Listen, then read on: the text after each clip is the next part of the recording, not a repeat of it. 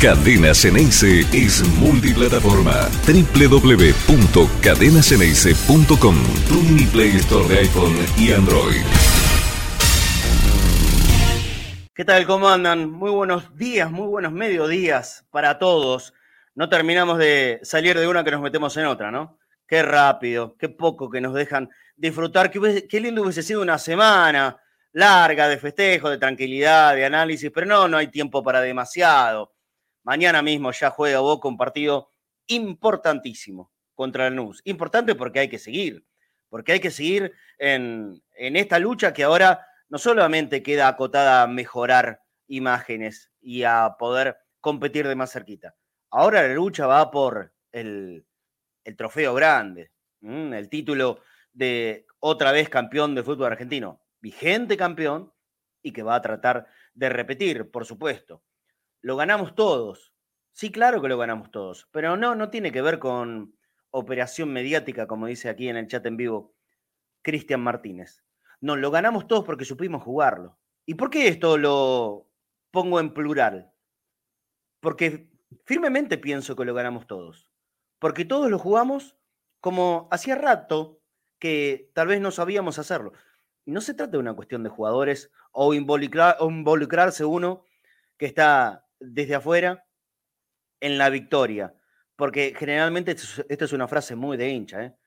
Ganamos cuando hay una victoria. Perdieron estos muertos cuando hay una derrota. ¿No es cierto? Va a ser difícil que perdimos. Perdieron estos muertos. Es así. No, pero esta vez en serio, lo ganamos todos. Lo ganamos todos. Desde los pequeños detalles, donde justamente se ganan estos, estos clásicos, estos partidos que significaban muchísimo más que tres puntos.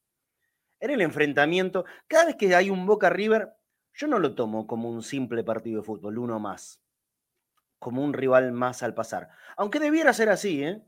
tendría que ser ya una cuestión mucho más natural y hasta racional desde el pensamiento.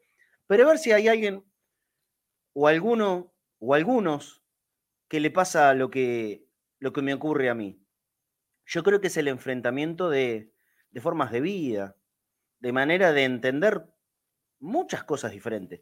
No solo el fútbol, ¿eh? Y esto no significa que no podamos congeniar en algún lugar. Bueno, de hecho, a ver, uno de mis mejores amigos, si no el mejor, es hincha, fanático de River y es el padrino de mi hijo. Así que imagínense, cuidado, no estoy hablando de locuras, ¿eh? ni, ni de violencias, ni de creer que eh, no podemos tener algo en común con hincha de River. No, no, no, no, es otra cosa a donde apunto. Pero sí que tenemos miradas muy diferentes en cuanto a un montón de cosas, de la vida misma, no solo del fútbol, no solo del juego. Yo estoy de este lado, yo elegí estar acá, me siento cómodo acá, estoy orgulloso de estar acá. Es más, diría ahora fuertemente, cualquier cosa antes que estar del otro lado pero repito, no tiene nada que ver con un mensaje de violencia. Al contrario, estoy muy en contra de cualquier cosa de eso. Y por eso, cuando te enfrentás con algo que se contrapone tanto a vos, tenés muchas ganas de ganarle y tenés que hacer todo. Tenemos que hacer todo para poder ganarlo y no equivocarnos.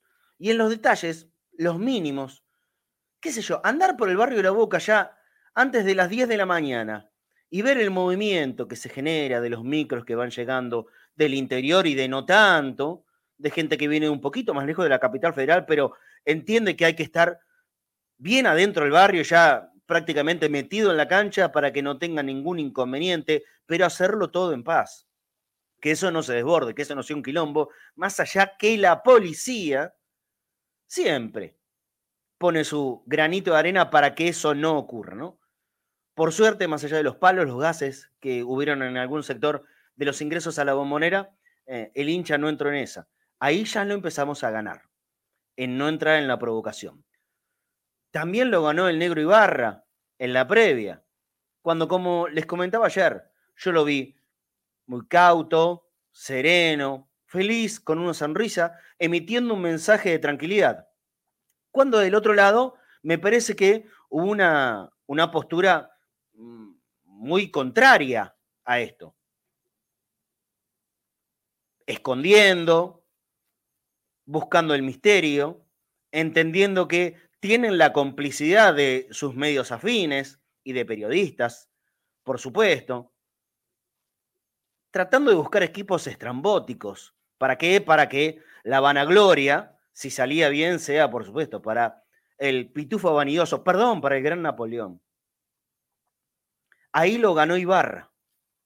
Y después, por supuesto, ya con la bombonera colmada, tranquila, en paz, feliz, haciendo la fiesta que habitualmente logra hacer cada vez que se juega un partido de boca en la bombonera, pero en esta vez, por supuesto, multiplicada, porque justamente el rival era el que tenemos enfrente y el que queremos tener enfrente siempre, y que no nos queremos parecer en nada.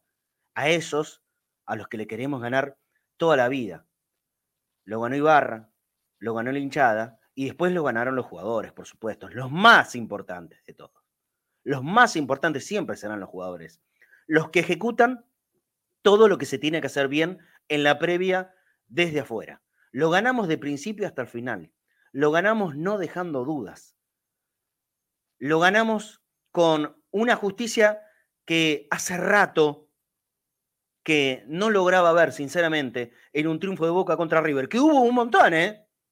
Porque no vayamos a creer ni a, comernos el versito que llega desde justamente esos medios afines que le comentaba recién, eh, que toda esta era fue de River. No, no. Eh, aquí hay una, una verdad imposible de contrastar que son las matemáticas. Vayamos a los números.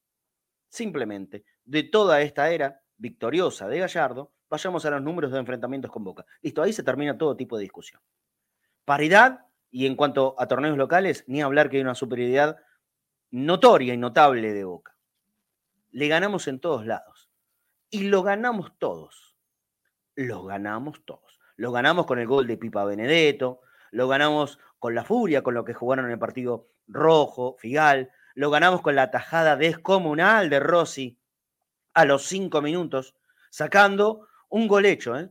Realmente me parece que no le estamos dando el valor real de esa tajada de Agustín, enorme arquero de boca. Otra vez, minimizando a aquellos que dicen que solamente es un arquero de penales. No, muy lejos ha quedado esa imagen de Agustín. Lo ganó de primero el último, lo ganó Advíncula, peleando todas. Hasta el propio Fabra, con su macana incluida al final del partido, lo que le costó la expulsión a Rojo, también lo ganó Fabra. Lo ganó Alan en la mitad de la cancha. Ya saben que me gusta llamarlos por el nombre de pila a, los pibes, ¿no? Lo ganó Alan, siéndose, siendo y haciéndose el eje fundamental del equipo, ahí en el sector, donde las papas queman, donde los partidos se empiezan a ganar, se definen en las áreas, pero se empieza a ganar ahí en el medio, en el corazón. Y el corazón de Boca, el que marcó el pulso del partido, fue otra vez Alan Varela. Enorme jugador, enorme jugador, surgido de los inferiores de Boca. Y ahí también lo ganamos al partido. Lo ganamos con el coraje, el impulso y la gana de los pibes. Los pibes que estaban adentro, Alan, Luis, Aaron un poco más tarde, Cristian, Medina, los pibes que dieron la cara por la camiseta, los pibes que estaban allá en la segunda bandeja de la bombonera en un palco gritando como si fuesen un hincha más. Lo ganamos también desde los palcos preferenciales, donde estaban un montón de exjugadores de Boca gritando como, como si estuvieran en medio de la 12. Porque la verdad que no nos importa cuidar las formas. Cuando hay algo que nos enfrenta contra lo que nunca queremos parecer, no importan las formas. Siempre, por supuesto, manteniendo un equilibrio que tiene que ver con el límite de la lógica y del respeto.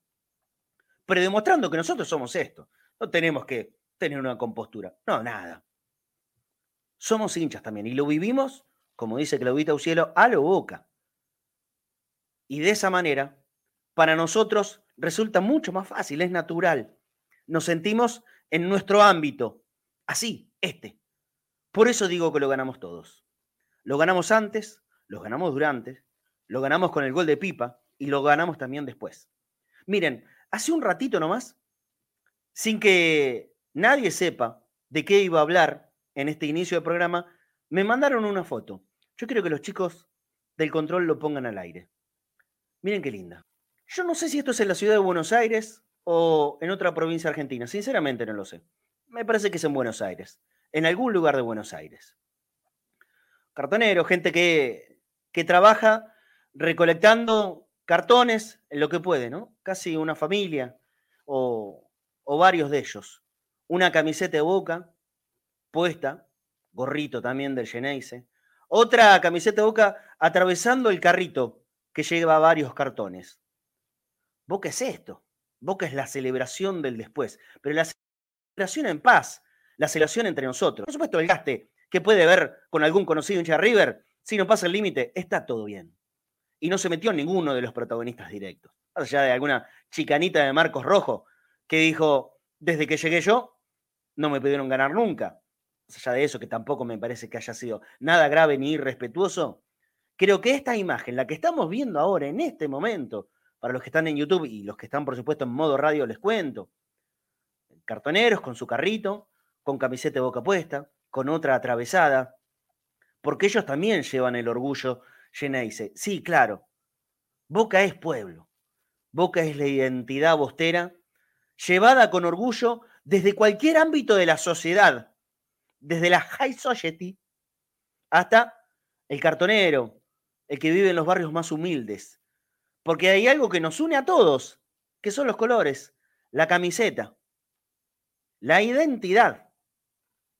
Este orgullo bostero que hoy, con mucha felicidad, puede decir a los cuatro vientos que lo ganó, lo ganó el cartonero, lo ganó el empresario, lo ganó el laburante, el común y corriente, el de todos los días, lo ganó el colectivero, lo ganó el tachero, lo ganó el de la verdulería, lo ganaste vos, lo gané yo también, lo ganaron los jugadores, lo ganó todo Boca, lo ganamos todos sentite orgulloso, porque la verdad que son días para sentirse muy felices. Y cuando gana Boca, siempre, todo el año es carnaval. Saludos a mis compañeros. ¿Cómo andan muchachos?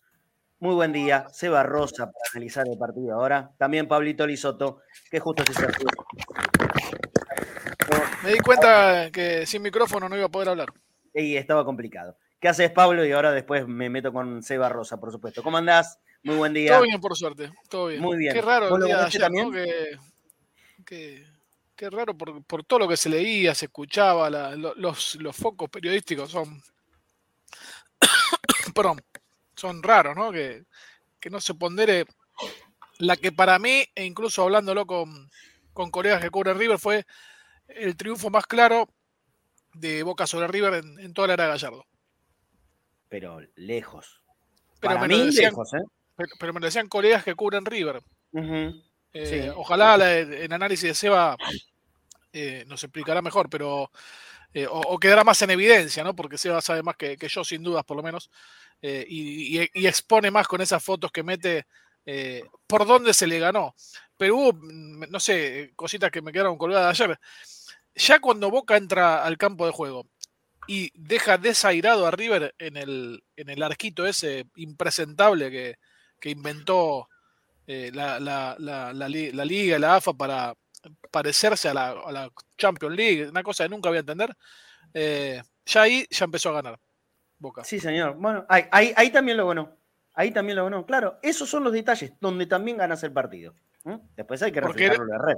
Claro. claro, claro, pero en otra época eh, era, se daba la inversa. River ganaba en esas cositas, en, esas pulseaditas, y, y, en el campo de juego también quedaba en evidencia.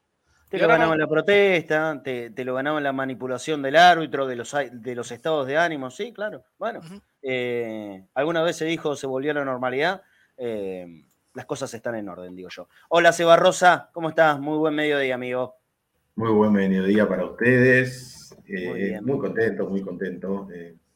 ayer fue así, veloz el, saludo, pero repito, el, saludo por los 500 programas y por el espacio que, que da siempre cadena. No, no, por favor. Bueno, si les parece. Estamos celebrando, estamos celebrando los 501. 501 programa de Conectados al Mediodía. 500 más uno. 500 más uno, como la mitad más uno. Había, que festejar hoy, ¿eh? Bueno, hay que cerrar en mil entonces, ¿no es cierto? Hay que cerrar en mil. Hoy estamos en la mitad más uno, no, mentira. Eh, si te parece, Seba, porque me imagino que habrá un informe extenso el día de hoy, em, empezamos A, mostrar imágenes, eh, virtudes, defectos, el duelo, que yo creo sin duda, ¿eh? vos me, dirás lo contrario si es así, que Ibarra le ganó claramente a Gallardo. Pero sí, pero recontra sin dudas, recontra sin dudas. Y, sí es un poco extenso, pero justamente porque creo que hay tres momentos marcados del partido, muy marcados, eh, desde lo táctico, digamos, ¿no? El primero es esto. Gallardo y esta sorpresa, ¿no? Porque lo de que Ibarra salía con este equipo hace dos o tres días que lo sabíamos. ¿no? Desde jueves, ponele. Sí, Podíamos jueves, tener viernes, viernes confirmado. Podíamos tener alguna pequeña duda de alguna cosita, pero este equipo ya sabíamos, de hecho se venía hablando mucho del rol que iba a ocupar Pallero con Enzo Pérez. No era una sorpresa. Gallardo, yo te escuchaba ayer decir que Gallardo eh, eh, subestimó a Boca. Yo no lo veo tan así, pero sí, quizás se sobreestimó a sí mismo. Bueno. ¿En qué eh, sentido? Sí, sí. Mira, yo ayer, tiré una frase. esto de la simpleza le ganó a la vanidad. Me parece que ahí, está. sí, pero es que. más, acercado a lo que está diciendo ahora. Es algo que le pasó, digo, a ver, le pasó a Pep Guardiola en una final de la Champions League que quizás tocó demasiado la formación, ¿sí? Quiso sorprender demasiado. Eh, Seba Varela del Río, un muy buen periodista, lo planteó así. Eh, la sorpresa le ganó el contenido en la idea de Gallardo. O sea, fue, tan fue, fue mucho más importante para él sorprender que hacerlo de una manera que termine llevando, o sea, que termina perjudicando a su propio equipo en la sorpresa. Sí. Porque el, planteo no lo ayudó. Sí, sí. Yo creo que esa sorpresa está simplemente eh, en búsqueda de seguir agrandando su vanidad. Pero bueno, son miradas, ¿eh? Y ustedes saben que la verdad que es un personaje que a mí no me cae nada bien. Pero no como técnico. Yo creo que es un muy buen técnico. Eh, sí, el tema tiene que ver Pero justo este partido no ayudó. Y yo ya de entrada te voy a marcar esto. Mira, en esta línea de cinco de, Gallardo en el fondo, ¿no? Herrera, Díaz, Mamana, Pinola, Casco. Sí. Herrera y Casco no tuvieron mucha profundidad. De la Cruz y Enzo Pérez, ya de entrada, quedaron muy encerrados por el cuadradito de Benedetto Langoni, Pallero y Ramírez. ¿Sí? Para mí, la línea de cinco de, de, River termina ayudando mucho a la presión de Boca, porque si si River jugaba con cuatro en el fondo, como lo vamos a ver que lo hizo en el segundo tiempo, Langoni se tenía que, tenía que volver con casco, tenía que ponerse a seguir al lateral. ¿sí? Benedetto quedaba con los centrales, Langoni siguiendo a casco. Como juega con tres en el fondo, Langoni y Benedetto presionan a esos tres. O sea, con dos jugadores Boca le presiona a tres. Y con Ramírez Pallero le presiona a Enzo Pérez y De la Cruz. O sea, con este cuadrado de Langoni, Benedetto, Ramírez y Pallero, le tapó completamente la salida. River no tuvo salida y no tuvo juego por el medio con los dos mejores jugadores que tiene River, que son Enzo Pérez y De la Cruz, por lo menos en este torneo. Sin duda. Eh, digamos, quizás Solari en el ataque y demás, pero el juego de River pasa por ellos dos. Lo vamos a ver en una serie de imágenes completamente encerrados por ese cuadrado. Pallero, Ramírez, Benedetto y Langoni. Y que Langoni y Ramírez podían jugar cerrados porque estaban protegidos atrás. O sea, no tuvieron que volver persiguiendo a los carrileros de River. Simplemente podían jugar cerraditos y, taparle ese circuito de juego. Fíjate que les estoy mostrando estas imágenes, digo, los tres centrales de River, incluso está Herrera en esta imagen, o sea, cuatro jugadores en salida más el doble cinco totalmente encerrado con cuatro jugadores Boca le marca seis. Y sobre todo le marca y le encierra a, Enzo Pérez y de la Cruz. Y sin esos dos jugadores, River no tiene juego por adentro.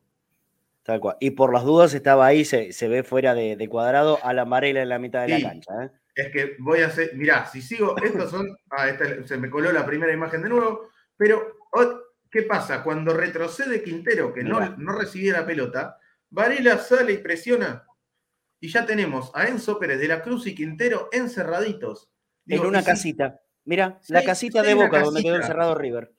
Es esta casita, en realidad Varela lo siguió a Quintero y los otros cuatro encerraron a Enzo Pérez y de la Cruz. Si Quintero bajaba, subía Varela a presionar, no hay problema. Si atrás Boca todavía tiene más gente. Si con cinco le está marcando seis, quiere decir que le quedan seis para marcar a cinco. ¿sí? Esto es muy fácil. Eh, Así que en ese sentido me parece muy favorecido Boca y muy inteligente en este cambio. Esto lo marcó Pancho en redes. Cuando Ibarra se entera que, que mm, a último momento Gallardo va a poner 5 en el fondo, tenía dos opciones. O mandarlo a Langoni a seguir a, Casco y que Paul se, se creciera por adentro, o decirle, Paul, abrite vos con casco y que Langoni juegue bien de delantero. Y Langoni jugó de delantero. No, digamos, el planteo de Ibarra fue apostar por seguir, digamos, por aprovechar ese, ese planteo de River y presionar más todavía. Y en los primeros 20 minutos Boca presionó arriba y no le dejó agarrar la pelota. Boca termina el primer tiempo con 55% de posesión de pelota y los primeros 20 minutos un poco más, eh, digamos, se, vio bastante marcado eso de que Boca recuperaba mucho la pelota. Eh, acá lo que, lo que les muestro es esto, los carrileros de River no llegan muy alto, los, los tres centrales y el doble 5 eh, totalmente desconectados del resto del equipo, y Boca encerró completamente a Solari, Quintero y, y Suárez tengo los datos, ahí los voy a buscar acá. Tengo el dato de cuánto tocaron la pelota estos jugadores y es bajísimo. O sea, Solari creo que, si no me equivoco, Solari tocó ocho pelotas en todo el, primer tiempo. Sí, y se notó, sí. Ocho pelotas le dejaron tocar. Esto también por un partidazo de, especialmente de los centrales, de Boca. Ocho pelotas toca Solari en el primer tiempo. Intenta seis veces pasarla, solo dos le salen bien. Cinco pelotas perdió de las ocho que tocó. Cero gambetas, cero tiros al arco. Entre Suárez, Juanfer y Solari, cero tiros al arco y cero gambetas. Solari y Suárez son seguramente dos de los jugadores con mejor gambeta del fútbol argentino. Cero gambetas. Seba, ¿podés repetir ese dato? Porque es abrumador, ¿eh? Este último que acabas de dar. De los tres jugadores, de los tres jugadores Entre más los tres jugadores de ataque de River. Sí. Cero Quintero, Solari, Quintero, Solari y Quintero, Suárez. ¿eh?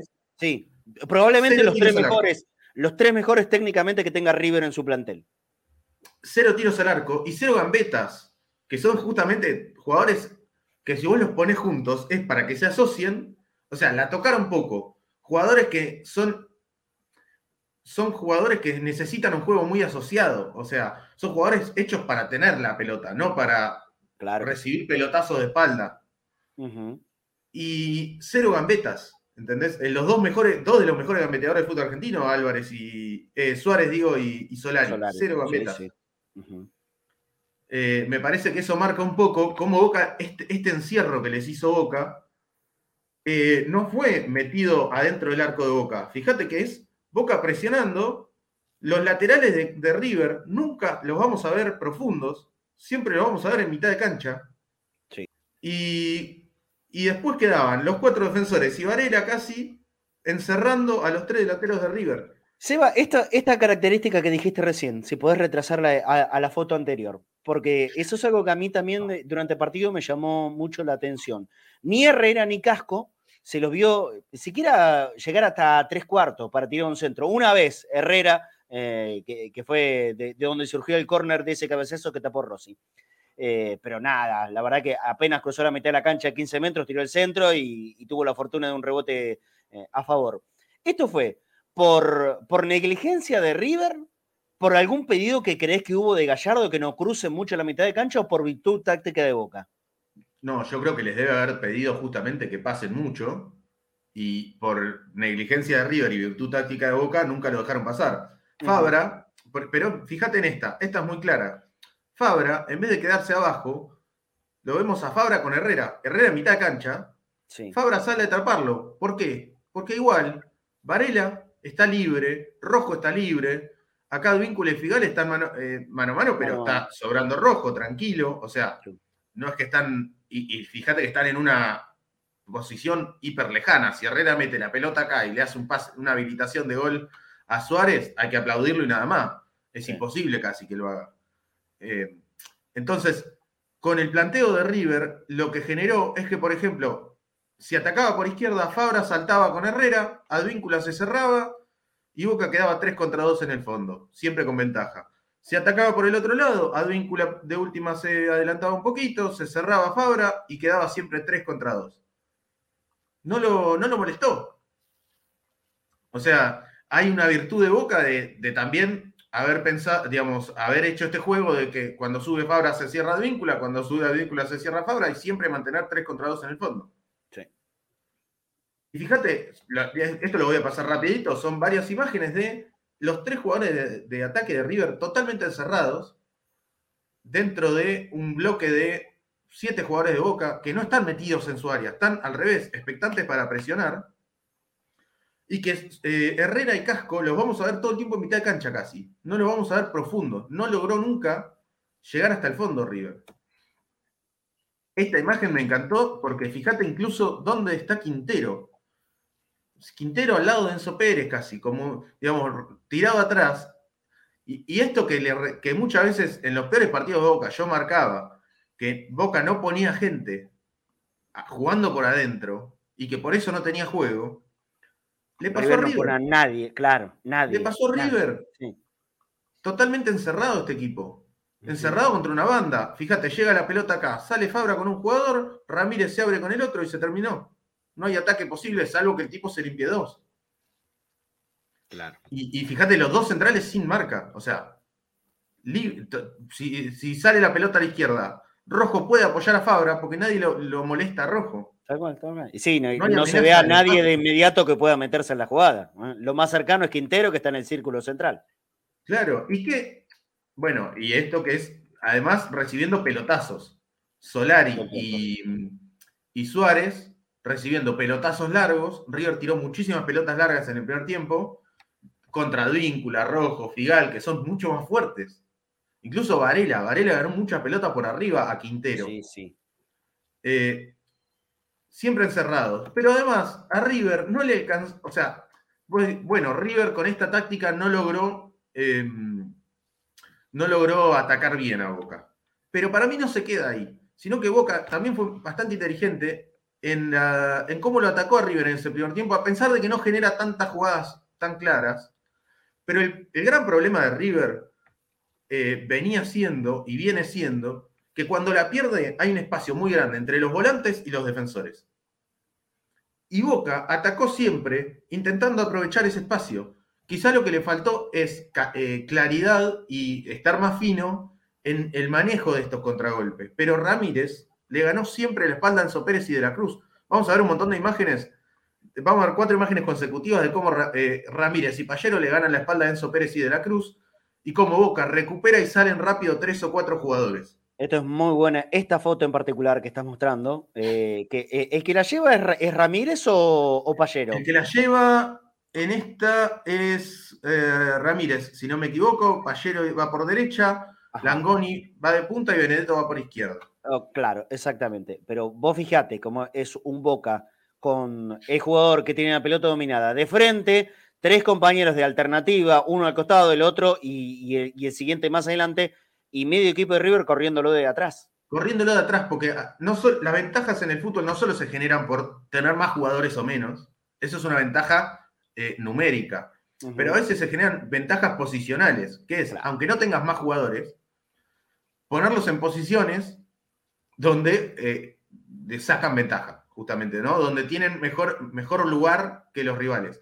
Acá, claro, hay cuatro jugadores de River, pero los cuatro le están mirando el número. Sí, sí. Y, si pasamos a otra, lo vemos otra vez. Fíjate que separados. ¿Dónde están los, los carrileros de River? ¿Dónde están? No están. No. Los carrileros de River no fueron profundos en ataque, pero dejaron unos huecos enormes a la espalda. Entonces, otra vez Boca viene atacando de frente a los tres centrales. Y otra vez en esta. y las alternativas de pase. Que generalmente... Acá es donde Boca le ponemos el puntito. Tendría que haber estado más fino para, para manejar bien estas contras, estos ataques, digamos. ¿Sí? Porque si los maneja bien, podría haber sido más profundo. Sin dudas. Esta es otra jugada, otra vez llegando otra, fíjate, la libertad de, en este caso creo que es Paul, a la espalda del carrilero. Paul entra libre. Ah, no, es Paul, sí. Y, Boca atacando a los carrileros, o sea, a los tres centrales, los termina atacando mano a mano. Eh, otra más. Mira, esa es tremenda, ¿eh? Mirá el espacio. El espacio en la izquierda de la defensa de River. Tremendo. A la izquierda, pase de pipa a, la derecha también. Claro, sí, sí, sí, Fíjate que Herrera también le mira el número Ramírez, ¿eh? O sea, los tres centrales están, pero el espacio a los costados fue muy grande. ¿Y qué pasaba? Ramírez sale, fíjate, esto ya es al minuto. Ramírez le gana la espalda a De la Cruz y Enzo Pérez, que le miran el número, y ya le tienen que salir Díaz a tapar a Ramírez. Pero si sale Díaz, puede picar Langoni al espacio. Esta termina en falta. Pero en, este, en esta idea de ataque, Boca estuvo muy bien. Lo que digo, le faltó porque tuvo dos, para, tuvo dos buenos remates, o sea, dos posibilidades muy buenas de remate de Payero y Ramírez, que fallan en la definición, que le pegan mordido. ¿sí? Pero hay dos buenas jugadas que Boca llega con jugadores al área, pero le pegan muy mal. Sí, sí, sí, sí. bueno, eh, tuvo Ramírez, tuvo Payero. Sí, sí. Especialmente Ramírez los dos y Juntos en la misma acción. Especialmente Ramírez y Payero. Fíjate en esta. Pinola sale con Benedetto y Enzo Pérez le mira el número a Payero, que llega a la espalda y esta termina en un centro de Payero que. En un centro atrás, sí. en un centro atrás, ya minuto uno, ¿eh? ya le está ganando la espalda a Boca a los, al doble cinco de River. Tal cual.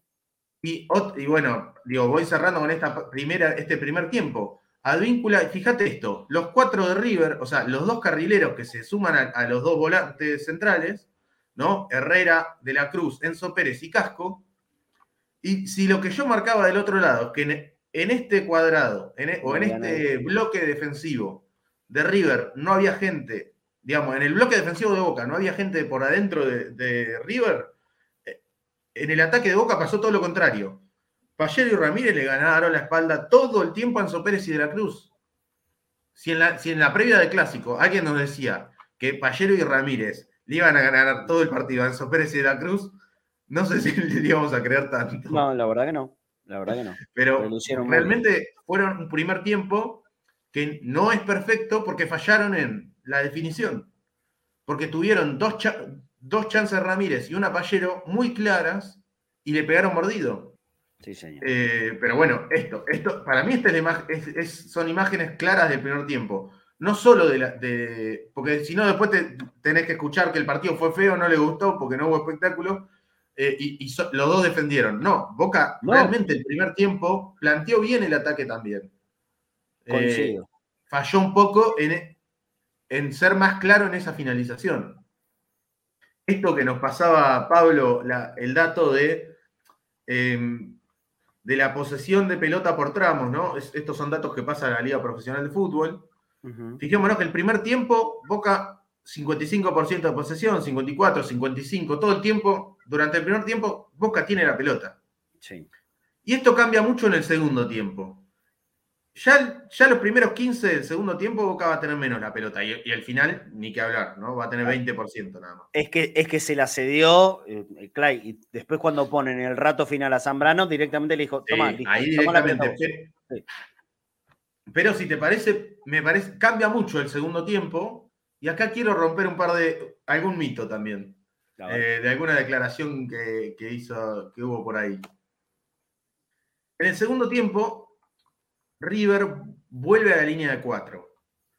Algunos dijeron a un equipo más normal, ponele, digo, no, es más normal o menos normal eh, jugar con cinco, con cuatro en el fondo. Sí, me parece que siempre le pasó que termina jugando Díaz de cuatro. Cuando arma la línea de cuatro en el fondo, lo dejó a Paulo Díaz. Y ahí para mí le terminó pesando, en ningún momento lo, eh, eh, pesó en el ataque. Y para acá hubo una ventaja que Boca aprovechó defensivamente todo el partido para mí, que es eh, que River jugara casi sin cuatro, digamos, con un cuatro que no se proyectaba. Porque si te fijas, tenemos las parejitas armadas, ¿no? Porque entró Borja y Rojo iba con Borja, Varela iba con Barco, que entró por Quintero, Figal iba con Suárez, Paul con De la Cruz, Pallero con Enzo, Ramírez con Aliendro, digamos, se armaron estas parejas y quedaban Advíncula y Fabra libres para ayudar en el fondo. O sea, River liberó a los laterales de Boca. Langoni lo seguía a Casco y nadie lo tenía que seguir a Díaz. Porque Díaz no, no, pasaba el ataque. Entonces Benedetto marcaba a Pinola, Mamana y Díaz. Y si con uno marcas a tres. Claro. Y, pero, y, aparte es, es, arriesgarte por demás porque dejarle la posibilidad del ataque libre a Fabra. Y le dejó el ataque. Y esto, clave lo que decís, Marce. Clave lo que decís, porque en el segundo tiempo, River sobre todo le deja el ataque a Fabra, que en el primer tiempo casi no había pasado el ataque y en el segundo subió varias veces. Pero antes, ¿qué hace Boca cuando River tiene la pelota? Lo que te decía, Langoni lo empieza a seguir a casco y arma casi el famoso 4-1-4-1, 4-2-3-1 que arma Boca en general contra, cuando juega contra una línea de cuatro, ¿no? Ramírez se abre un poquito más, Langoni se abre un poquito más. Pero el rol de Pablo Díaz le pongo tanto énfasis porque para mí, como Pablo Díaz no subió, Ramírez no se tuvo que abrir. Entonces, siempre pudo tener ventaja Boca, o sea, siempre pudo mantener con los cuatro del medio marcados a los cuatro del medio de River. Claro. Si Pablo Díaz hubiera subido, Ramírez tiene que salir y River le gana 4 contra 3. Pero como Pablo Díaz no subió, fíjate que en salida de River, Pablo Díaz está como un central, o sea, está como con línea de 3 River. Sí. casi igual a lo que tantas veces marcás como un defecto de boca, ¿no? Los laterales que están a la misma altura de la pelota. O ¿Y para qué River dejó a tres centrales contra Benedetto solo? Yo no lo termino de entender. eh, esto, de nuevo, digo, Langoni se baja siguiendo a Casco. Después, todos los volantes de Boca están con un volante de River. Y Pablo Díaz no le busca ganar la espalda a Ramírez. Entonces, en defensa, fíjate que siguen estando 4 contra 2. Entonces, ¿cómo va a atacar bien River si, Boca tenía dos jugadores defensivos por cada jugador de River de ataque? Es muy difícil que, River le genere peligro así a Boca. Sí, señor. Sí, señor. Eh, nunca lo hicieron. Eh, por ejemplo, saltar a Fabra, algo que Milito en Argentinos a, Boca le hizo y lo complicó muchísimo, que era, bueno, te mando a este carrilero, te mando, bueno, Milito jugaba con línea de tres, ¿no? Pero te mando a este y que Fabra tenga que salir. Entonces generás un espacio. No lo hizo nunca River. Qué bueno. Eh, bueno, esto, entró Briasco y seguía haciendo más o menos lo mismo, ¿eh? Entró Briasco y Briasco tapando, incluso Briasco se va a la izquierda, y no pasa nada. Porque Advíncula, fíjate, perdón, fíjate este detalle.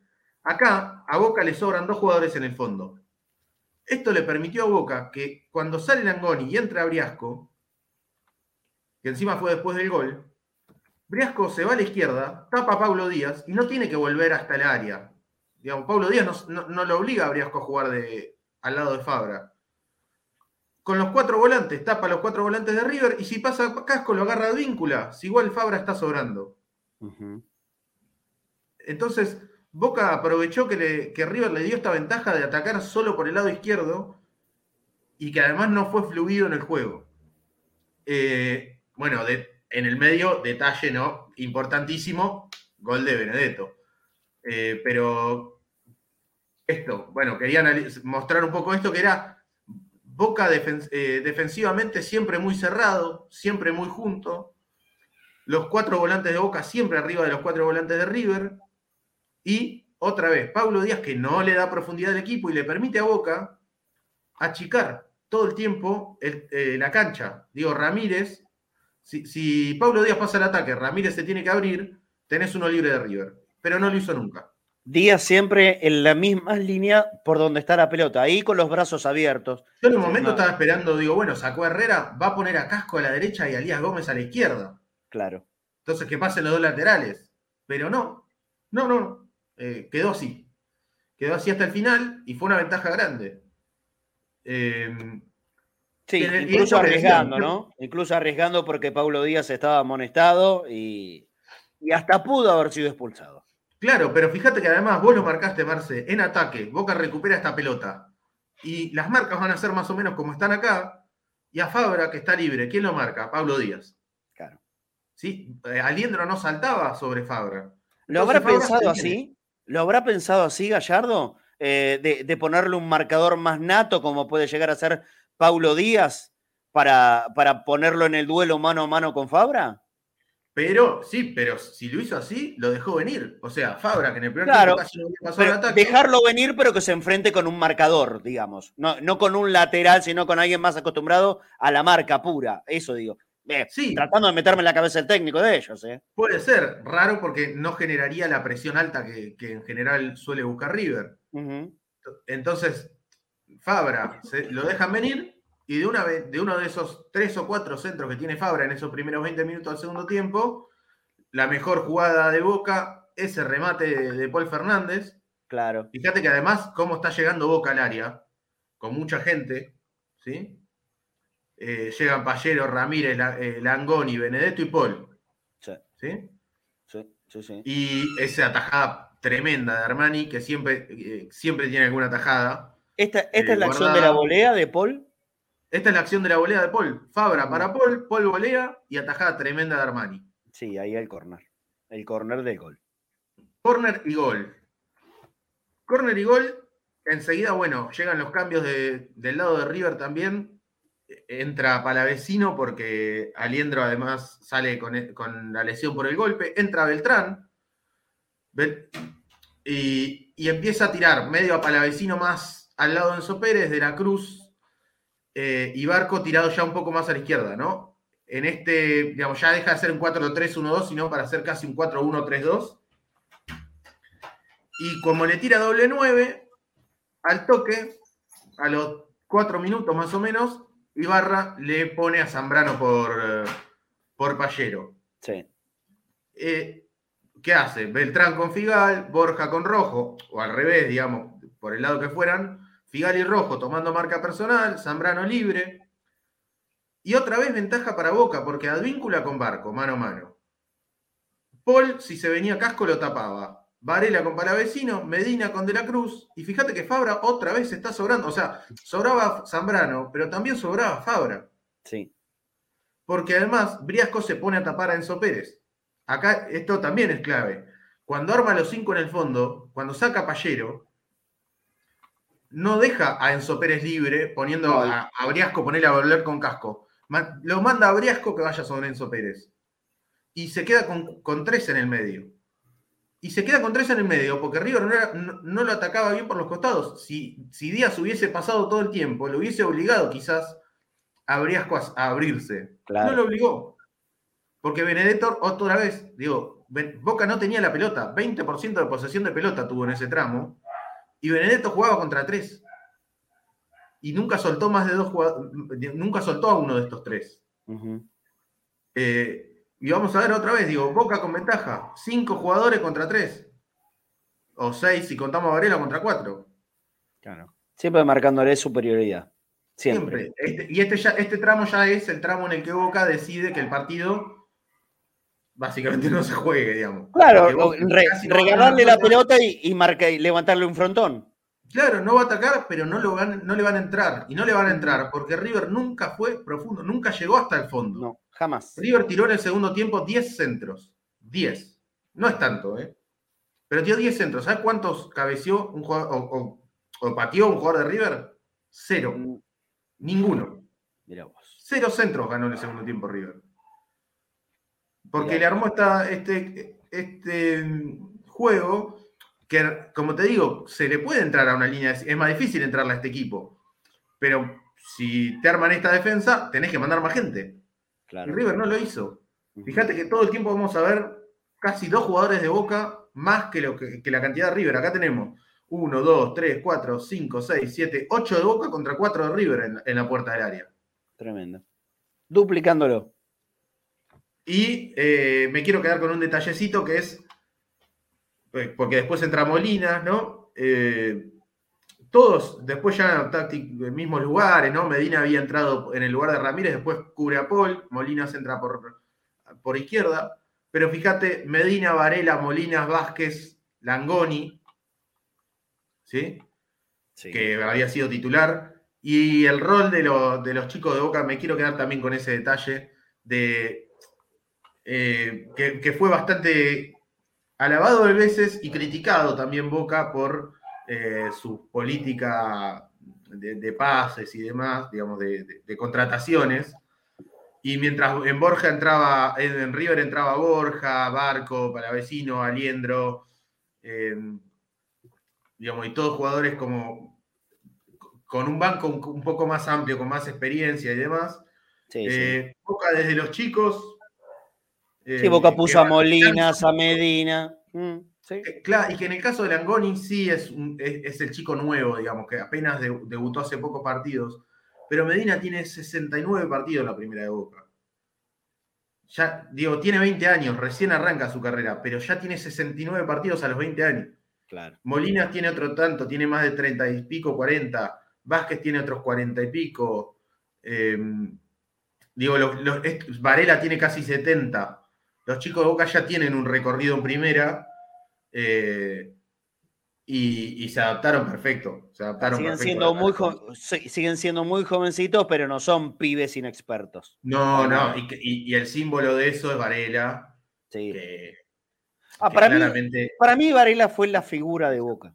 Yo no tengo dudas que la figura del partido, obviamente de Boca, eh, fue Alan Varela, pero desde muy iniciado, ¿eh?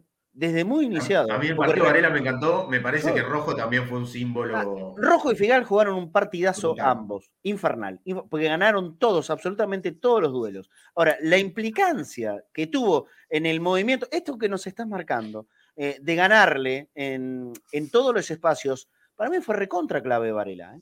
Muchas veces ganó en el anticipo. en el anticipo, es tan importante eso. Eh, si vos anticipas en todas las jugadas le recupera de la cruz desde el piso. Sí, ni hablar, pero. desde el piso, se queda mirando desde el piso ya como. Sí, sí, sí, pero más, allá de esas acciones de recuperador, eh, digo, cuando vos anticipás una, dos, tres veces, cuatro veces, que permanentemente anticipás a tu marcador y pones a tu equipo en postura agresiva para el rival que te intentó atacar antes, eso es muy importante y lo hizo un montón de veces, Alan un montón. El anticipo. O sea, yo creo que el mejor de Boca fue Alan Varela.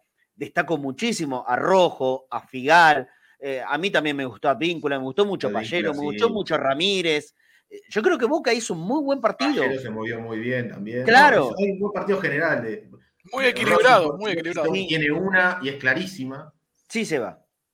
No, Pablo, Pablo, perdón que lo Ah, Pablo, perdón. No, no, no, simplemente eso, es muy equilibrado todo el equipo, ¿no? Como que no, hubo grandes figuras, pero tampoco hubo nadie que haya quedado aplazado. Pero fíjate que las imágenes que, no, que nos mostró Seba, eh, habla del compromiso de todos, porque acá todos se comprometieron para esto. No, hubo, no hubo dormidos, iban todos para ubicarlo a River en un sector, ganarle siempre numéricamente en cualquier lugar donde... Después, bueno, los problemas que haya tenido River son temas de River.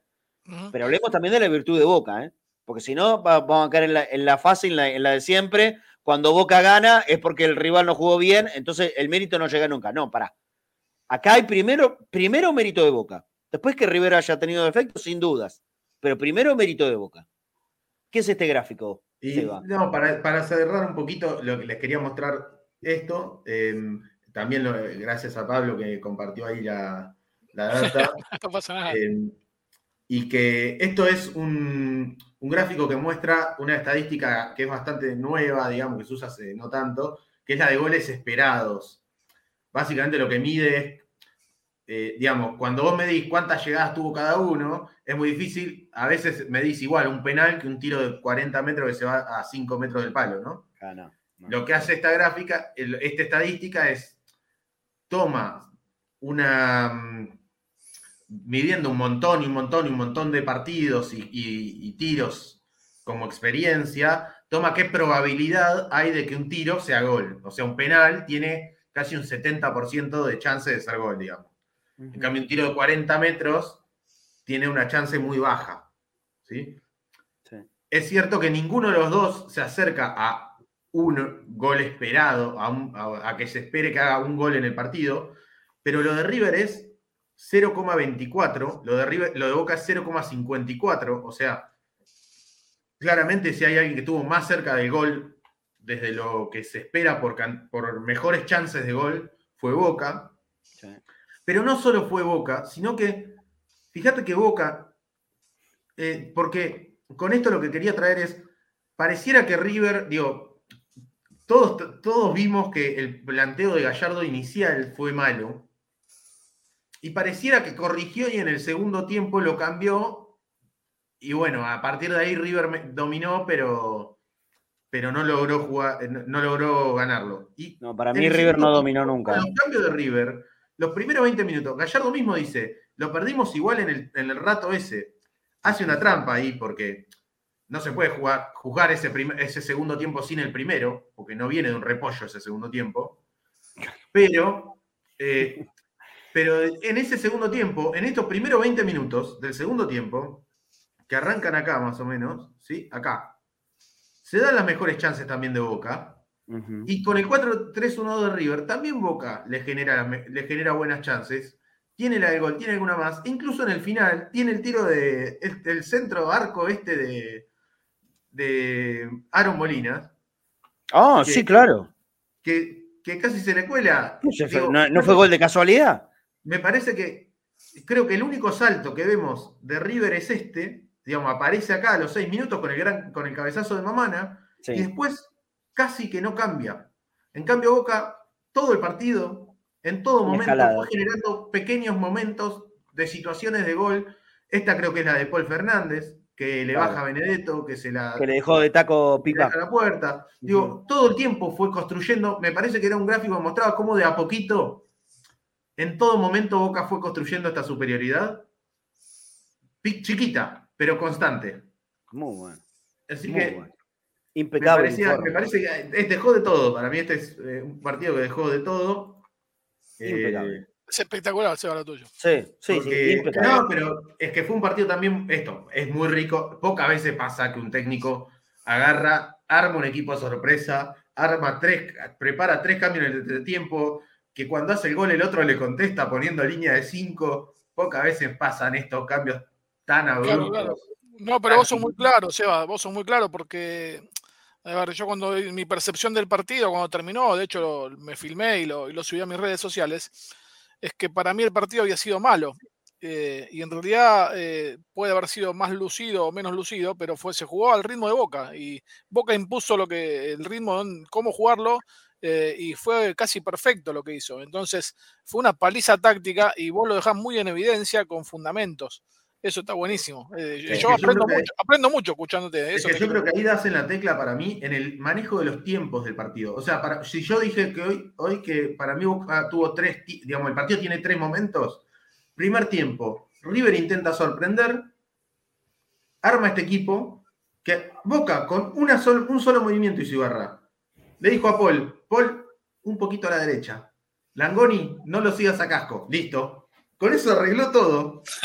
Con eso arregló todo. O sea, con esta cosita de un poquito a la derecha y Bolangoni no lo sigas a casco, encerró a Enzo Pérez y de la Cruz, no lo dejó jugar, recuperó muy alto la pelota, Boca salió. Además, me parece que quedó muy claro desde el primer minuto que Boca, digamos, la, parte que, que, la táctica se tiene que complementar después eh, en el accionar en el juego. Hay una intensidad de Boca que yo no la estoy mostrando, no la puedo mostrar en una foto, es difícil. No, lógico hay una intensidad de boca para presionar que es súper clara desde el minuto uno, de marcar condiciones de que el partido se va a jugar al ritmo que quiero yo. Ese digamos, el primer tramo de partido, que es el primer tiempo, Boca tiene presión alta, tiene la pelota, River casi no, no la tienen adelante en mitad de cancha, sus delanteros no tocan la pelota, y Boca, cada vez que recupera, intenta salir rápido y, y ganarle la espalda al mediocampo de River. Lo logra, pero falla mucho en la definición. Porque Gallero tiene una clarísima que le erra la pelota. Ramírez tiene un tiro de afuera que le erra la pelota. Paul. Ahora, segunda, segunda etapa del partido, son esos primeros 20 minutos hasta el gol, digamos. Eh, River tiene más la pelota, pero tampoco es profundo. Nunca. Y Boca empieza a encontrar, ya no con esa intensidad del primer tiempo, pero encuentra que Fabra, que es uno de los mejores atacantes de Boca, estaba libre. Entonces, en esos primeros 20 minutos del segundo tiempo, Fabra pasa cuatro veces al ataque libre. De una de esas jugadas, de hecho, llega la más clara de Boca. Además del gol, ¿no? Que de hecho la, anterior. La previa. Sí, sí, sí, la anterior. Entonces, ese ratito se baja el ritmo, pero Boca encuentra una ventaja, Fabra. Y Fabra es clave. Y en el tramo final es, después del gol, sobre todo después de los cambios, es ese tramo de River queriendo ir, Boca así. Vení.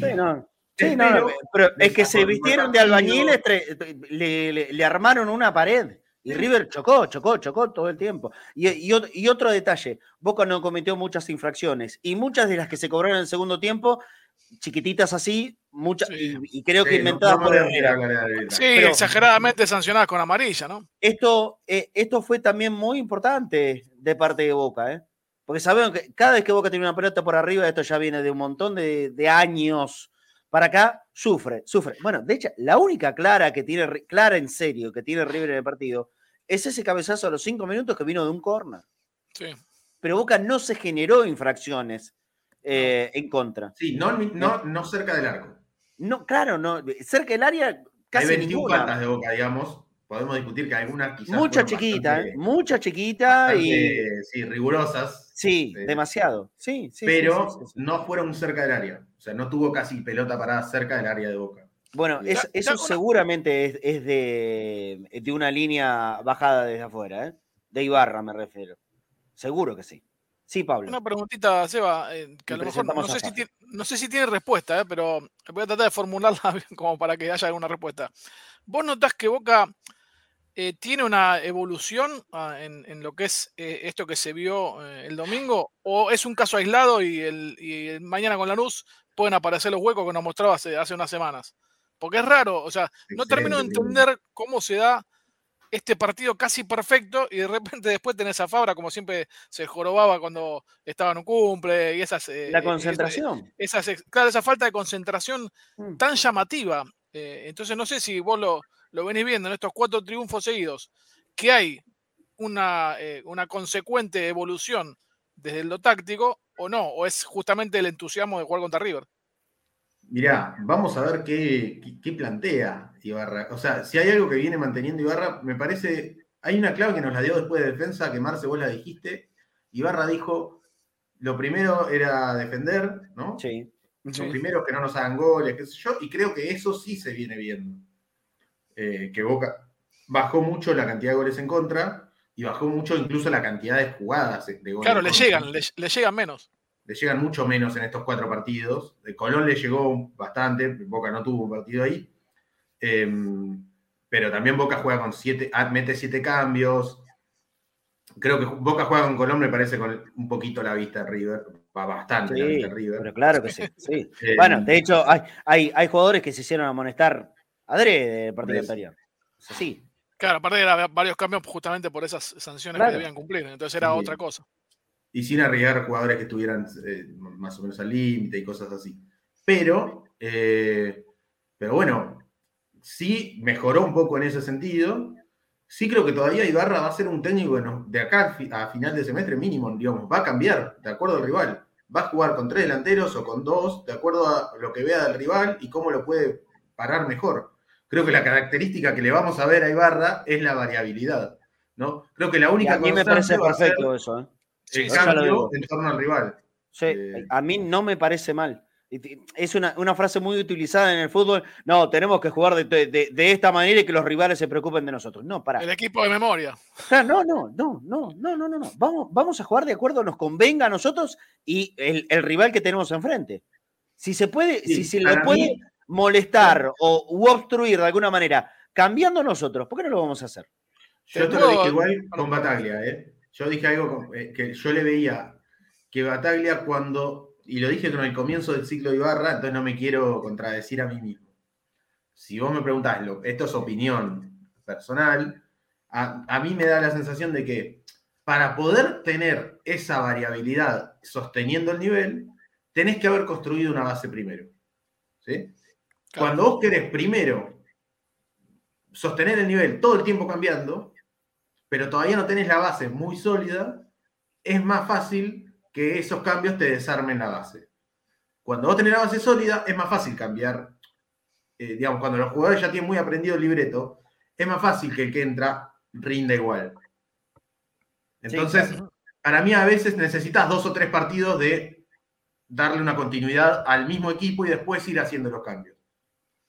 Pero bueno. dos breves. una, y presentamos a Fafi con info. Una en base a lo que acabas de decir, porque eh, obviamente ayer hablando con Franco Tosi, que es el que trabaja conmigo cubriendo Boca para el diario, eh, él propuso una nota, seguramente está, ya está publicada, que es que Boca, además de ganar, encontró su columna vertebral, porque tenés a Rossi, Rojo Figal, Varela y el gol lo hace Benedetto. Eh, entonces, sobre esa base, que a veces era más difícil encontrar y hoy está más, más sólida, o sea, hemos elogiado tanto ayer como hoy justamente esos jugadores, eh, el, resto se va acomodando eh, de acuerdo a las, a las conveniencias del equipo. Y en base a esto, y también, ahí corto y saludamos a Fafi, perdón, eh, me hizo acordar esto que, estábamos hablando, no por el partido del domingo, sino a, esto de adaptarse a lo que le conviene a Boca. me voy a, voy a viajar seis años para atrás. Cuando asume Guillermo Borros Esqueloto, el 2 de marzo del 2016, el 6 de marzo tuvo que visitar a River y sabía que no había chance de hacer mucho en cuatro días. De hecho, creo que juega con Racing sin, sin entrenar el 3 de marzo. Eh, y, planteó un primer tiempo eh, combativo y el segundo tiempo se terminó, no se jugó más al fútbol. Y terminó 0 a 0, porque el objetivo era no perder ese día. Eh, porque era un equipo que recién estaba conociendo a su nuevo entrenador. y es eso, es adaptarse a las conveniencias del equipo. Está, está buenísimo, está buenísimo. Tal cual. Presentado eh, por Evolución Seguros. Necesito, quiero un necesito porque Lean Valdés nos dice que River pone tres centrales, en parte por la pelota parada y el gol de Boca llega por, pelota parada. River ataca muy bien en pelota parada, hace muchos goles, pero le hacen muchos goles. Y un detalle que a mí me sorprendió, eh, Pipa cabecea la pelota y le gana, lo anticipa a Pinola. Pero lo que me sorprendió a mí es que atrás de Pipa llegaba libre Rojo y a Rojo lo marcaba Enzo Pérez. No sé cómo estaban a la pelota parada en defensa de River, pero a Rojo lo marcaba Enzo Pérez.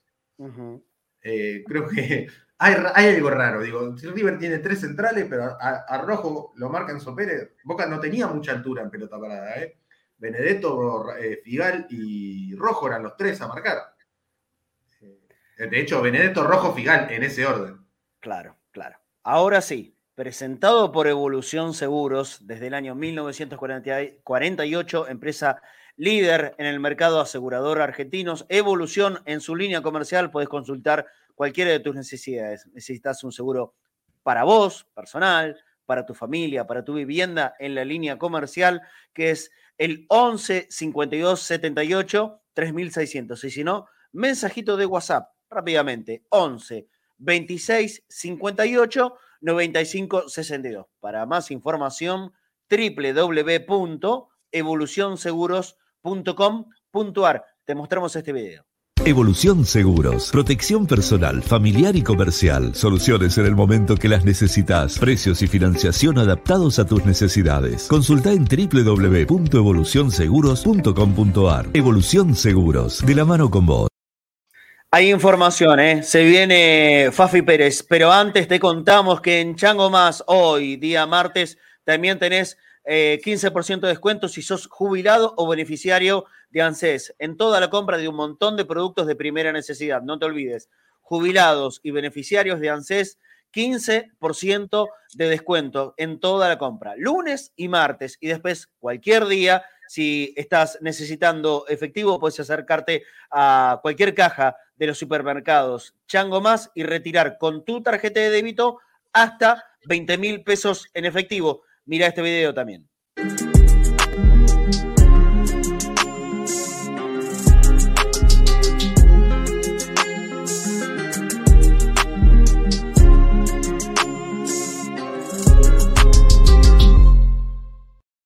Ahora sí, siendo 14.06, lo presento formalmente en el programa 501 de Conectados al Mediodía al hombre de la información de Boca, Fafi Pérez. Hola Fafi, ¿cómo estás? Buen mediodía. Marce, compañero, ¿cómo andan? Buen mediodía para todos. Muy bien, con mucha felicidad y tranquilidad. ¿Viste, pudiste ver el informe de Seba? Impecable, como ah, siempre. Aparte, 10 puntos explicando cada concepto. Le, voy a pasar el número de Seba a, la gente que, maneja el fútbol de Boca, capaz lo quieren contratar. No, estaría mal. Pero aparte demostrando tan claramente que esta superioridad de la que hablamos nosotros eh, fue muy marcada en la cancha. Muy marcada en la cancha. Eh, y la importancia del playero, ¿no? Sí, sí. Sí, sí, Pallero fue un juego importantísimo. Me encantó, me encantó sin pelota Pallero. Sobre todo por, esto que, marcaba Seba, esto de Pallero, porque esta inclusión de Pallero, jugando libre como les marcaba yo que venían ensayando, por delante de la línea de los tres volantes de Boca, fue toda de barra, ¿eh? Vos sabés que a, mí, me quedó mucho esto que, que decía Fafi eh, durante el partido, porque vos lo anticipaste acá, creo que desde el lunes anterior. Pallero iba a jugar para marcarlo a Enzo Pérez. La función de, de Pallero iba a ser bloquearlo a Enzo Pérez. Y después eh, también terminó generando peligro, no solamente eh, terminó resultando un simple marcador del 5 de River. Lo, hizo con, mucha anticipación y no le encontró la vuelta jamás, ¿eh? ni Enzo Pérez ni mucho menos Gallardo. Así que claro, por supuesto que esto del negro. Ni hablar que sí. Bueno, novedades ¿Pasó algo? ¿Hubo entrenamiento hoy o va a haber? Sí. Antes, antes de meternos rápido en la información, quiero mandarle un saludo muy grande, si me dejas, Marce, a Mario, un amigo mío, eh, seguramente muy conocido, que siempre cuando pierde Boca aparece en sus redes sociales. Boca le ganó al, clásico de toda su vida y no puso nada. Me parece que se agrega a uno de la lista que esperan que Boca pierda para aparecer, así que le mando un saludo a un viejo amigo, a Mario. A lo mejor justo se le cayó la señal, pobre. Sí, es, posible. Bueno, se agrega a la lista a los que esperan que pierda Boca para aparecer y tirar mierda. La verdad, una pena. Ah, pero ¿sabes ¿vos conocés el apellido? Eh, sí, no, pero no le gusta que lo llamen por el apellido, le gusta que, le digamos Mario, un amigo, un viejo amigo del mundo Boca hace tantos años. Pensé que era neta. no, no, no. Ah, ah, ah, bien, sutil, ¿eh? Bien, lindo, me gustó, me gustó. Eh, no estaba preparado. Pero, pero la verdad que, la verdad que tenés, no, pero la verdad que tenés razón, la verdad que tenés razón. Eh, yo, yo lo voy a decir acá, clarito. Eh, Pergolini se convirtió en la, en la cara de la oposición. Y no está mal, ¿eh? eh esto es una decisión de él eh, y tiene que ver con la política. No está mal que él haya decidido ser oposición al actual oficialismo. Eh, pero esto que marca Fafi es de una absoluta realidad. ¿eh? Eh, Pergolini solo aparece en las críticas que por ahí en alguna tiene razón, en otra me parece que no tuvo nada de razón, pero cuando gana Boca tenemos que estar contentos. Porque si no te convertís en esa clase, ¿no? En la política rastrera, en la política que va a la carroña. Y si sos político de Boca y no te interesa o no festejas que le vaya bien al club, al equipo, y más cuando juega contra River, ya pasas a ser parte de eh, la política basura, lo que es de descarte, lo que no sirve para nada. Se llame como se llame, eh, cualquier persona puede criticar eh, con, Por supuesto. fundamentos y con buena leche. Y, sobre todo que muchas veces, e incluso a nosotros nos ha pasado, uno a veces se enoja porque quiere que a Boca le vaya bien. Entonces trata de marcar qué cosas debería corregir el equipo. Sí, sí. Eh, pero cuando Boca le va bien, justamente también lo remarcamos, lo realzamos. Si Exactamente. Cuando, Boca, si cuando Boca le va bien, muy bien, como fue ahora, y, terminó todo muy, armonioso, con mucha alegría, vos haces silencio estampa, y la verdad que da para lo que dijo Fafi, y tiene toda la razón del mundo. Tiene toda la razón del mundo. Eh, pero por, eso, cuando el interés, cuando el interés eh, está mucho más arriba de lo que es tu aparente sentimiento, ¿Qué querés que te diga? La verdad, no sirve. No sirve. Bueno, sacamos de acá y metámonos en, la info. Fafi, si es que hay, ¿no? Si es que hay. Me imagino que sí, porque ya mañana juega Boca. ¿Hay alguna perspectiva? ¿O el equipo, como, como dijiste ayer, eh, es, eh, es repetido, excepto rojo? Me, ah, parece, ah, que, me parece que lo perdimos por dos minutos, sí. Dijo que dos minutos justo, lo llamó el otro Marcelo, no, no, podés, estar contento un ratito que, que, ya tenés que meterte en el próximo partido, en pensar cómo va a ser la planificación. Qué bravo, qué, qué necesario era venido también esta semana. que tenía que ser una semana. La... Que no hubiera partido de entre medio porque además el desgaste del superclásico sabemos que siempre es más grande que el de un partido común. Mira, hoy. Incluso juega antes en River, ¿viste? Y juega a, las 7, perdón. Con lo cual, eh, también hay que ver cómo es recibido. Eh, eh, porque el partido después del Superclásico siempre hay que estar muy atento. Tanto el que gana como el que pierde. Y si uno va para, para la historia, a Boca siempre, siempre, no en los últimos años, siempre le costó mucho el partido posterior a River. Y más si es en victoria.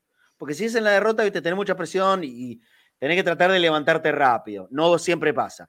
Pero cuando ganas, y más en partidos donde había tanto en juego como el del domingo. Yo hace muchas semanas vengo hablando con gente boca, con directivos, que les aseguro que lo único que me decían es, hay que ganarle arriba, hay que ganarle arriba, hay que ganarle arriba. Yo no creo que la solución de todo sea el ganarle a River, pero que obviamente es una alegría muy necesaria. Boca le ganó a River ahora, digo, mantengámonos alerta. Creo que Riquelme cuando habló ayer hizo alguna mención de esto. ¿eh? No, no sé, yo no escuché ni, ni, leí nada de lo que dijo Román.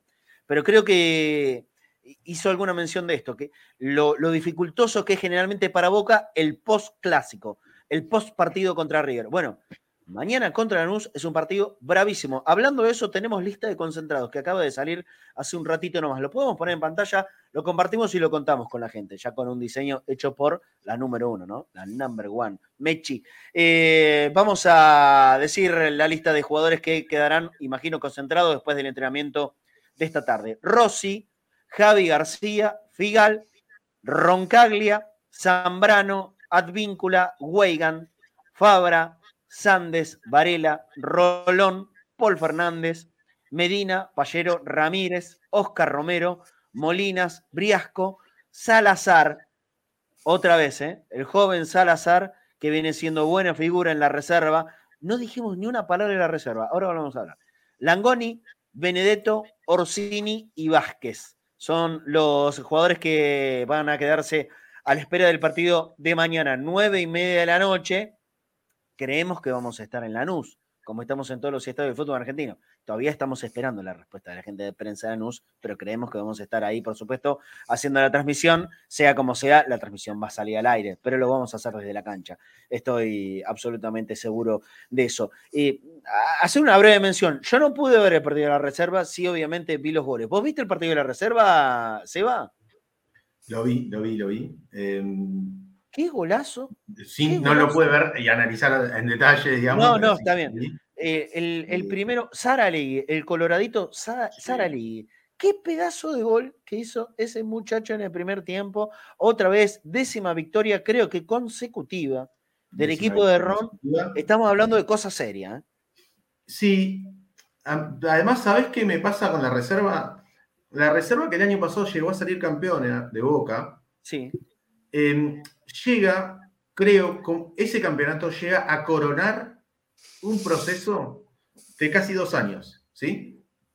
X, X Fernández, eh, eh, Ceballos, Vázquez había, jugó el año entero. hay, toda una serie de jugadores, Taborda, Vega, sí.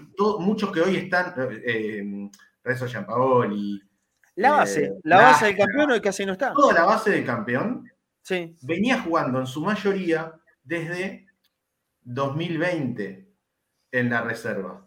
Sí. Llega a final, Pelé sale, llega, juega la final de junio, en junio, pierde esa final contra Sarmiento en la que lo peloteó a Sarmiento. Sí, cancha Banfe, sí, sí, injusticia. Termina Sandes pegando un tiro en el travesaño en el último minuto. Pero juega esa primera final en junio y sale campeón después en diciembre y, unos días después le gana a Sarmiento la, final, la super final. Pero llega, ese campeonato llega de alguna manera como a coronar el trabajo de un equipo, de un montón de chicos que ya llevaban dos años casi en reserva y que estaban consolidados, muy consolidados en la categoría, digamos.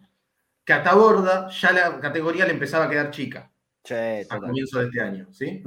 Que Vega, lo mismo que Aleki, la categoría le quedaba chiquitita. repasase 11, Seba. No quedó ninguno y todos justamente están jugando en, otros clubes. Lastra, Mancuso, eh, Giampaoli, Valentini. y Barco, X Fernández, Vega.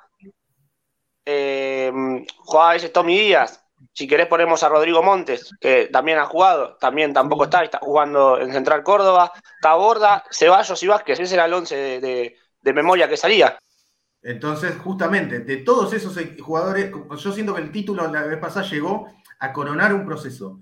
En este caso, tranquilos, porque este esta camada de chicos, sacando quizá a Aranda que estuvo ayer y que sí ya es el segundo año, de, porque ya el año pasado jugó mucho en reserva, la mayoría, digamos, sacando a Aranda, Salazar y alguno más, bueno, Cortés, que tuvo su experiencia eh, ya en primera en el exterior, El resto son mucho más chicos y, son sus primeros partidos en, reserva. Así que es, es, muy bueno que ya sus primeros partidos en reserva sean tan buenos, eh, pero también hay que ir con pausa, porque justamente, digo, Vega, para que ya el otro día fue titular en Godoy Cruz, por ejemplo, eh, después de un par de partidos ya se ganó la titularidad. Eh, para llegar a, estar listo para primera e irse a jugar a otro equipo para ganar más minutos, jugó dos años en reserva. Algunos de estos chicos están jugando su quinto, séptimo, octavo partido y rindiendo muy bien. Muy bien, muy bien. Sí, sí. hay algunos nombres que el año pasado recién asomaban, justamente como el de Sara Lee. Igual anotemos, bueno, al Polo Aranda ya lo tenemos, y el otro día, más allá de, golazo de, de Saraley y de Brandon Cortés, el partido del Paul Aranda, de Genés y, de Bar, y, el segundo tiempo de Barco, pero los centrales de Boca de la reserva, de, inferiores, no sé qué, alguien está haciendo algo muy bien ahí. Bueno, ustedes ya conocen cuál es mi concepto sobre Aranda.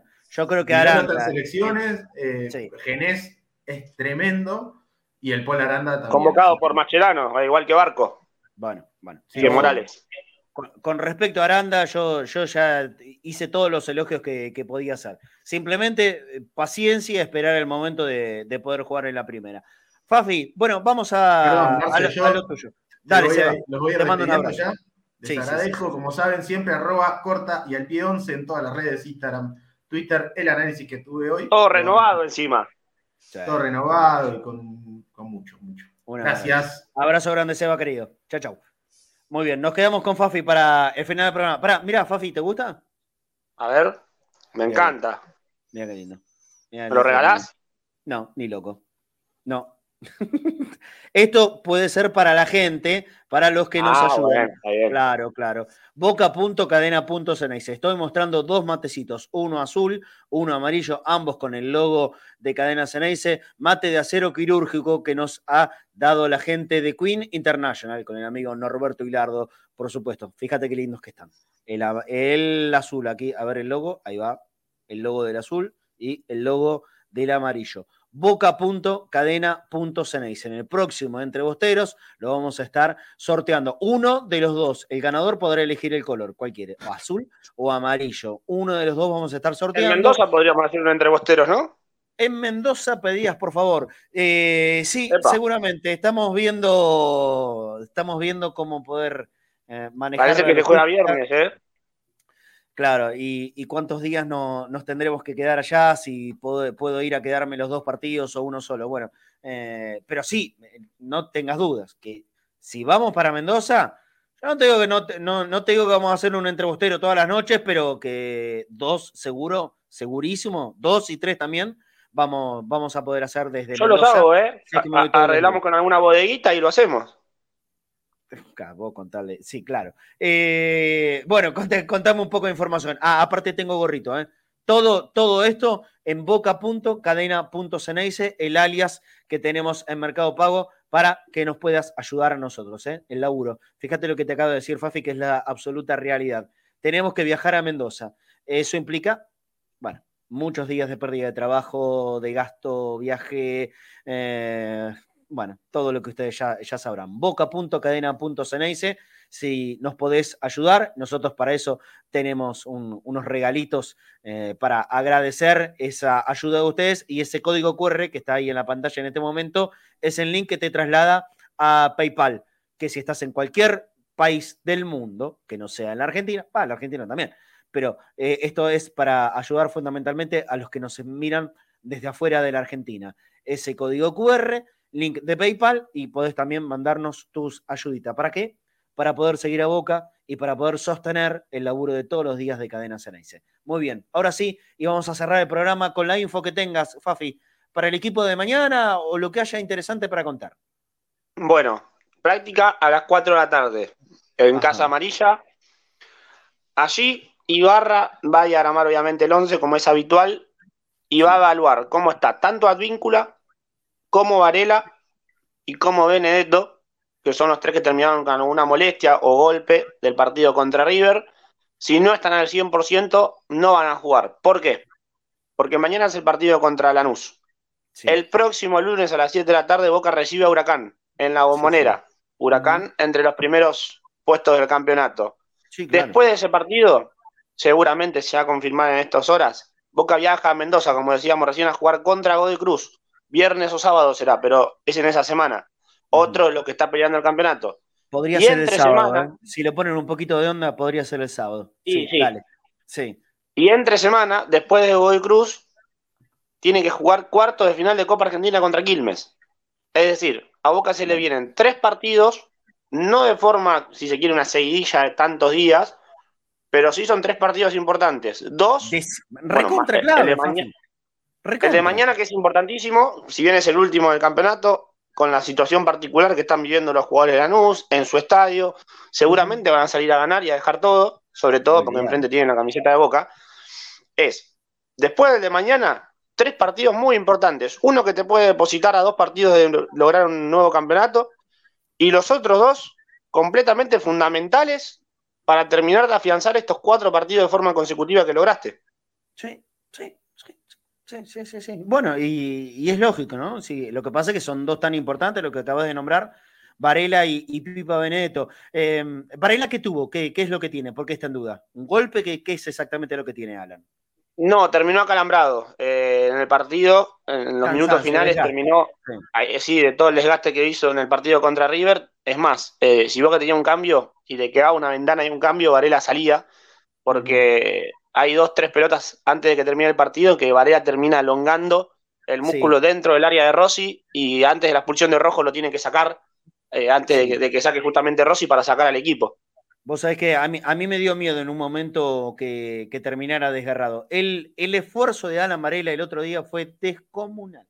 Descomunal, un partidazo, un partidazo increíble. Bueno, entonces, si no llega Alan y no llega Pipa, ¿quiénes serían sus reemplazantes?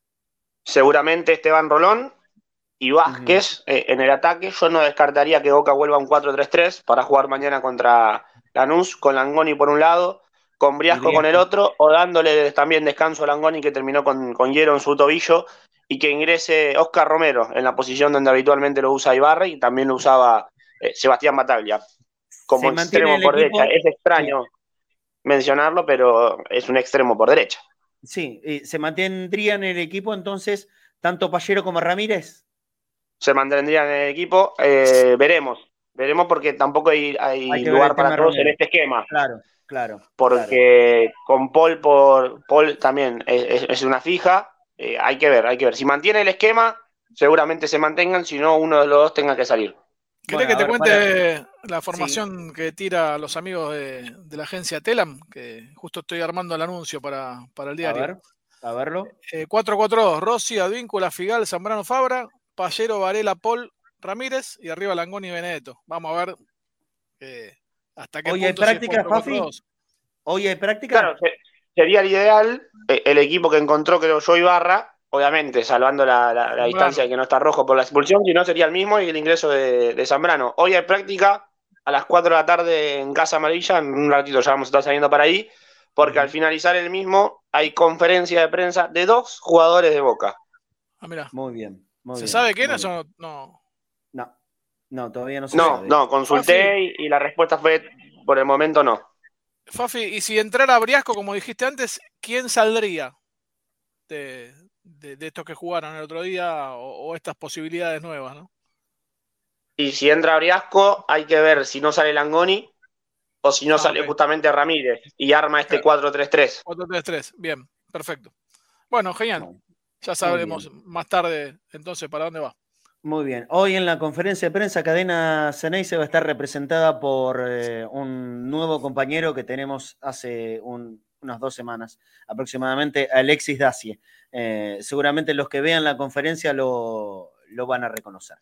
Atentos, un nuevo compañero de cadena hace 15 días aproximadamente. Eh, hoy hay, hay muchos partidos en esta fecha de la Liga Profesional. Cuatro y media de la tarde, ya suspendido, este no se juega.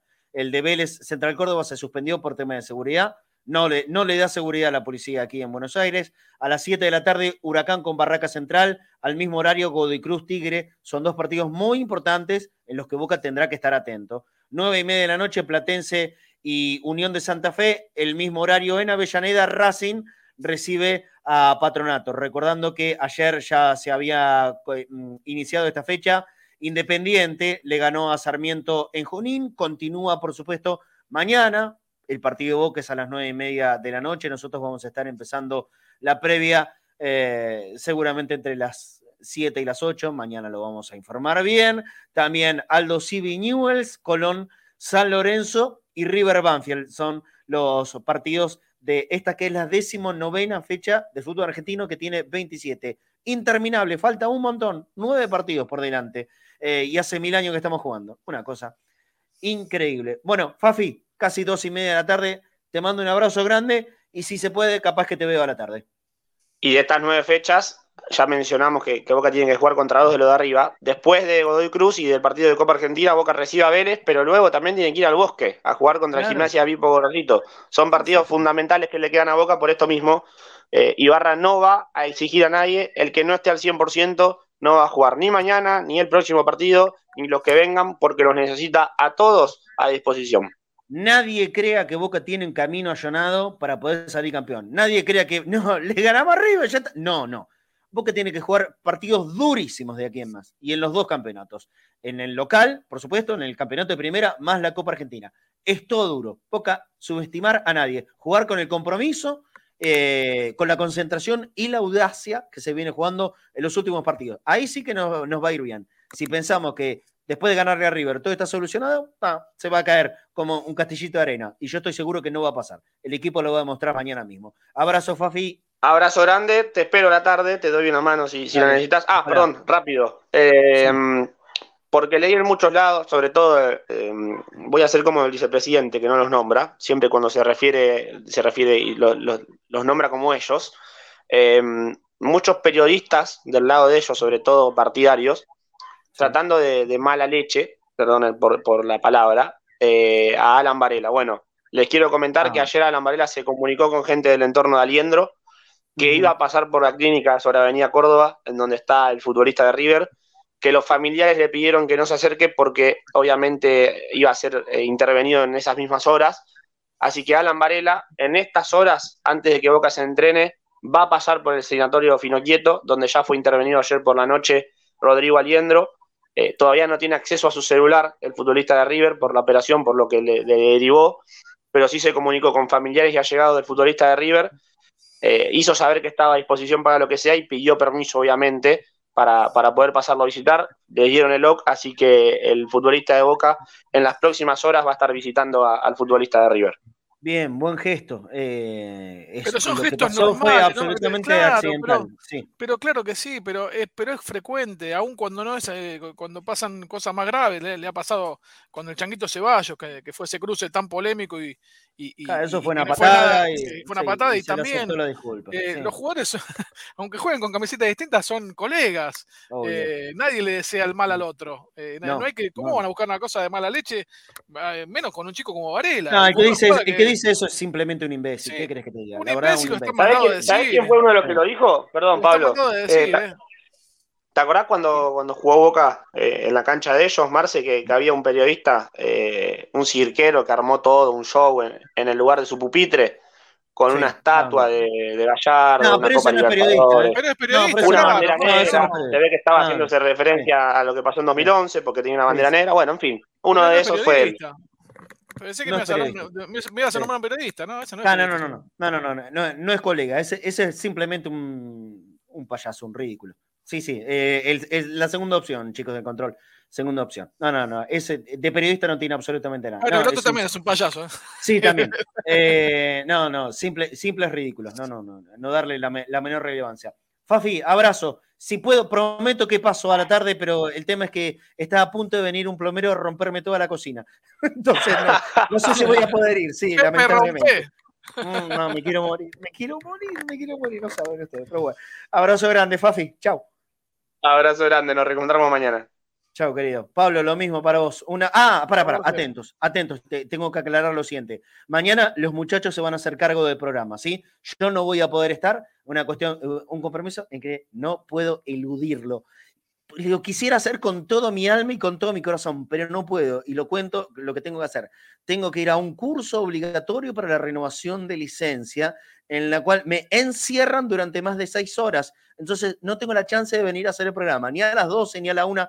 No llego, no llego. Por lo tanto, mañana va a haber un horario normal. Ustedes ya saben, los miércoles estamos saliendo a las 12 del mediodía, pero ante una situación eh, racional que era un impedimento mío, que era para llevar a mi hijo del colegio al club. Ahora no puedo hacerlo porque mañana me tienen encerrado seis horas, desde las 9 de la mañana hasta las 3 de la tarde. Así que horario normal a la 1, a las 13 horas, Pablo, Claudio, Flaco Fornés, con el análisis de Pancho, con el informe de Fafi, van a ser el Conectados al Mediodía habitualmente, pero simplemente no voy a estar yo acá conduciéndolo. Pero que programa va a haber, programa va a haber.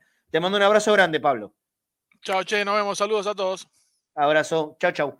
Bueno, listo. Eh, conmigo se van a reencontrar en la transmisión de mañana. Claro que sí. Vamos a estar en la cancha de Lanús, vamos a hacer todo el partido Boca Lanús. No voy a poder estar al mediodía, como les dije, a las 13 mañana. Atentos, ¿eh? A las 13 mañana. Evítense cualquier tipo de confusión. Se suscriben al canal de YouTube.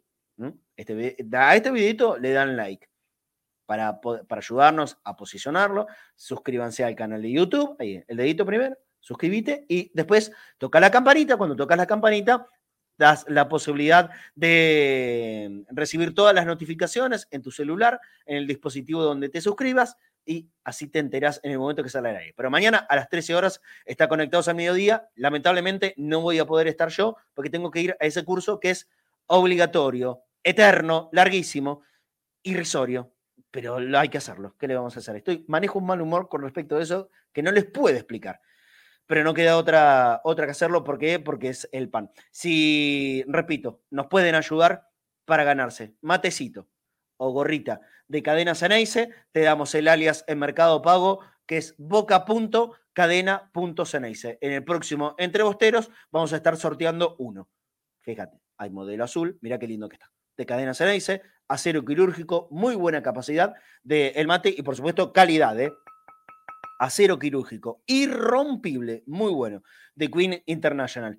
Eh, a todos los que nos pueden ayudar, de verdad que lo necesitamos. Toda la gente que ya aportó, por supuesto, que está anotada y participando para el próximo Entre Bosteros. Quédense tranquilos, todos los que mandaron desde el domingo, inclusive para acá, ya todos están anotados y van a participar del próximo sorteo y pedimos que lleguen muchos más, por supuesto. Tenemos que llegar a un mínimo, mínimo de 20. Siempre recordando lo siguiente, no es una rifa, no es un sorteo, no es simplemente para poder ganarte premio. Esto es para que puedas colaborar con nosotros, para mantener los programas, para mantener la estructura, para pagar los gastos, cosas que son cada vez más grandes. Nada, simplemente eso. Boca.cadena.ceneice, alias en Mercado Pago, y este eh, código QR, que es el link de PayPal, si estás en cualquier lugar del mundo, para poder también como te cuento, darnos una manito. Cualquier día, en cualquier hora, siempre será bien recibido.